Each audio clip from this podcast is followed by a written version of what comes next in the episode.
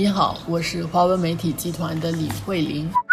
我是联合早报的永红。今天我们继续跟进中国华为首席财务官孟晚舟，他成为美国和中国以及加拿大激烈交锋焦点这个话题。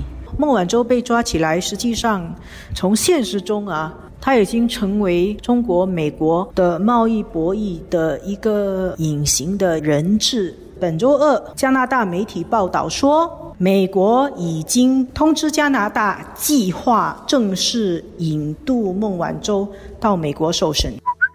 昨天的这个新闻出来，我们看到这个西方媒体都在全面的在报道。这个有一百四十位前外交官啊，驻派过中国的外交官，还有中国研究的学者，他们联署呼吁习近平释放两个加拿大人。所以我们看得到，其实这整个事件的发生，对中国的形象是非常的不好的。大国的对峙的时候，其实伤及无辜，甚至是波及司法。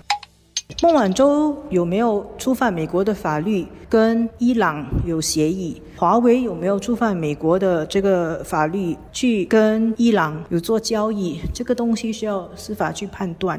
但是呢，违反美国的禁运条例的企业有很多，这种事情通常都是一个企业的行为，很少把企业的负责人抓起来。通常企业犯法，企业违法就是罚款企业。然后美国这次是在孟晚舟在加拿大转机的时候，让加拿大把他抓起来。其实这个行为是蛮强烈，也是比较出格的。这个东西也就有一点难怪中国会很不高兴，觉得你这样是没有严格按照法律程序，或者你的这个做法是惹人非议的，是有瑕疵的。但是我们也要说哈。中国突然间抓了两个加拿大人，说他们涉嫌从事危害中国国家安全的活动，这个东西也挺摆明就是报复，也挺摆明不是太讲法律。中国的态度就是你做初一，我做十五。加拿大总理在打电话，包括我们的总理李显龙，他在这个一月十七号的夜里啊，也是接到这个加拿大总理特鲁多。打的电话，李显龙总理他发出来的声明，他跟加拿大总理所说的是相当中肯的一个说法，就是说所有的国家在处理涉及外籍公民的案件时，都要依循正当的法律程序。还有一句就是，并且能让外界视为是依循正当法律程序的重要性。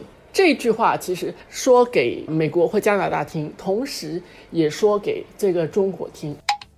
我自己觉得有一点有趣的地方，看了让人很啼笑皆非啊！像星期二的时候，加拿大媒体报道，加拿大驻美国大使他受访的时候，他就说他向特朗普政府表达了愤怒与不满。